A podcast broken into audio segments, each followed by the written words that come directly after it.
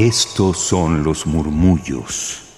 Los excéntricos. Los olvidados. Los prohibidos. Y los poco conocidos. Radio UNAM presenta Gabinete de Curiosidades. Una galería sonora de memoria y reflexión. Con Frida Rebontulet y sus almas gercianas. Mis queridas almas gercianas, ¿cómo se encuentran? Yo soy Frida Rebontulet y están aquí en Gabinete de Curiosidades a través de Radio UNAM en el 96.1 de FM, por internet radio.unam.mx y nos pueden seguir también, escuchar en el podcast que es radiopodcast.unam.mx. Hoy queremos hacer una invitación a reconectar con la naturaleza en un estado de meditación profunda, ya que vamos a hablar de este compositor Peteris Basque, quien mediante su música quiere lograr que la gente que lo escuche pueda hacer esa reconexión, esa meditación para encontrar el equilibrio entre la humanidad y la naturaleza, que todos estamos en una biosfera, no somos dueños como tal de esta tierra, ¿no? Por más que las diversas religiones y creencias lo hayan hecho tal vez saber, y vean que él creció en un seno bastante creyente de una religión en particular, pero sin embargo, si bien lo ha influido, evidentemente, su música se cataloga dentro de lo sacro, pero tiene una visión bastante contemporánea que permite un disfrute más allá de lo religioso, sino que él su objetivo es conectar con las personas para que repensemos y revaloremos el espacio, el territorio que habitamos y como tal al mundo y a todos sus seres. Así que Peteris Vasks nació en Aispute, Letonia, en la familia de un pastor evangélico bautista, y debido a la represión contra los baptistas por parte de los soviéticos en Letonia, se trasladó al país vecino Lituania. Se formó como contrabajista y desempeñó ese puesto en varias orquestas de Letonia para luego entrar en el Conservatorio Estatal de Vilna en la vecina Lituania. Ahí estudió composición y su carrera empezó en 1961 como miembro de varias orquestas sinfónicas y de cámara en la Orquesta Letona de 1966 a 1969, la Orquesta Filarmónica de Cámara Lituana de el 69 al 70, un año, y la Orquesta de Radio y Televisión Letona del 71 al 74.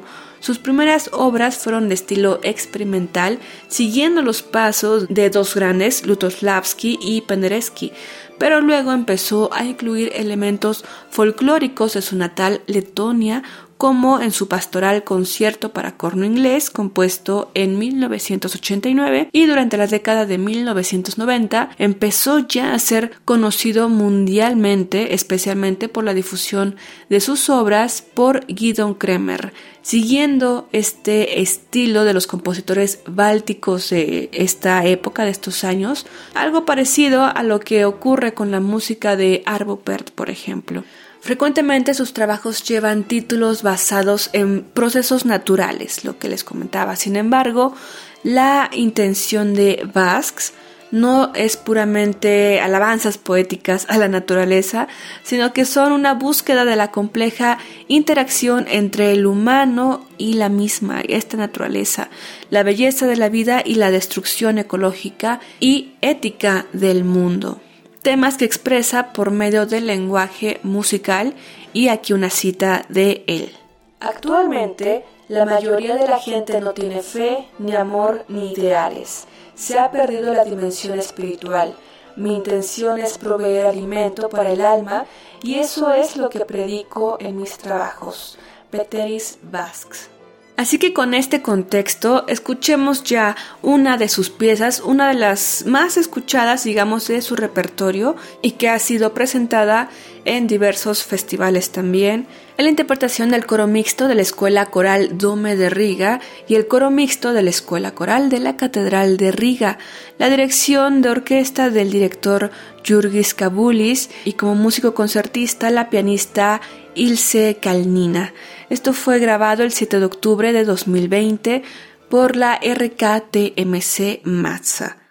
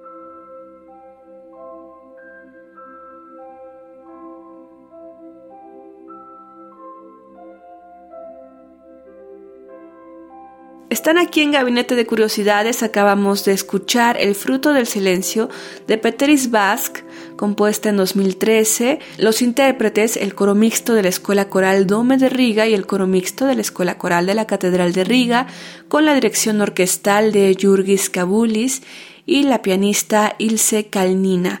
Esto fue grabado el 7 de octubre del 2020 por la RKTMC Masa. Y espero, ya me dirán ustedes, escríbanos en Twitter arroba gabinete C-bajo si es que esta música los llevó de alguna forma a una meditación, ya que es la intención original del autor. Además de su música instrumental, sus obras vocales poseen características narrativas y transmiten mensajes que llaman a la resistencia contra los actos inhumanos en el mundo. Por ejemplo, tenemos la obra Semigale, compuesta en el 89 para coro mixto, que es un poema dramático y se refiere a una región de Letonia que se convirtió en un símbolo de la deportación del pueblo letón. También Vázquez trata sobre el dominio extranjero soviético en Litene de 1993 para coro mixto. Esta balada coral conmemora el asesinato de oficiales letones después de la invasión del Ejército Rojo en 1941. Y aquí también podemos apreciar estos contrastes de tono entre las líneas vocales para representar los disturbios, el miedo y los gritos mediante su música. Entre otras obras que podemos recomendarles de este repertorio que está más accesible, digamos, en línea, está el Hoy Paternoster del año 2000, la misa también compuesta en el año 2000, la que escuchamos hace unos momentos, El fruto del silencio de 2013 y Da Pacem Domine compuesta en 2016, que como les digo pertenecen a las piezas más populares de Vázquez para coro mixto y orquesta. Si se lo preguntan, se escribe su nombre Peteris V A S K S y suena así, Peteris Vázquez como Vázquez, pero con SKS. Se los digo para que lo puedan encontrar si están ahorita con algún aparato conectado al internet cerca y bueno, que puedan conocer más él, pero si no también pueden seguir nuestra lista musical en Spotify que es Radio UNAM y ahí encontrarán la de Gabinete de Curiosidades para encontrar esta y otras obras que hemos presentado aquí a lo largo de varios años. Yo soy Frida Rebontulet y espero que hayan disfrutado de esta música que busca reencontrarnos con nuestra humanidad y en reconexión con la naturaleza. Tengan excelente tarde si nos están escuchando aquí en Radio UNAM en el 96.1 de FM o muy buen día, buenas noches si lo hacen en el podcast o a través de internet en radio.unam.mx y radiopodcast.unam.mx. Hasta la próxima.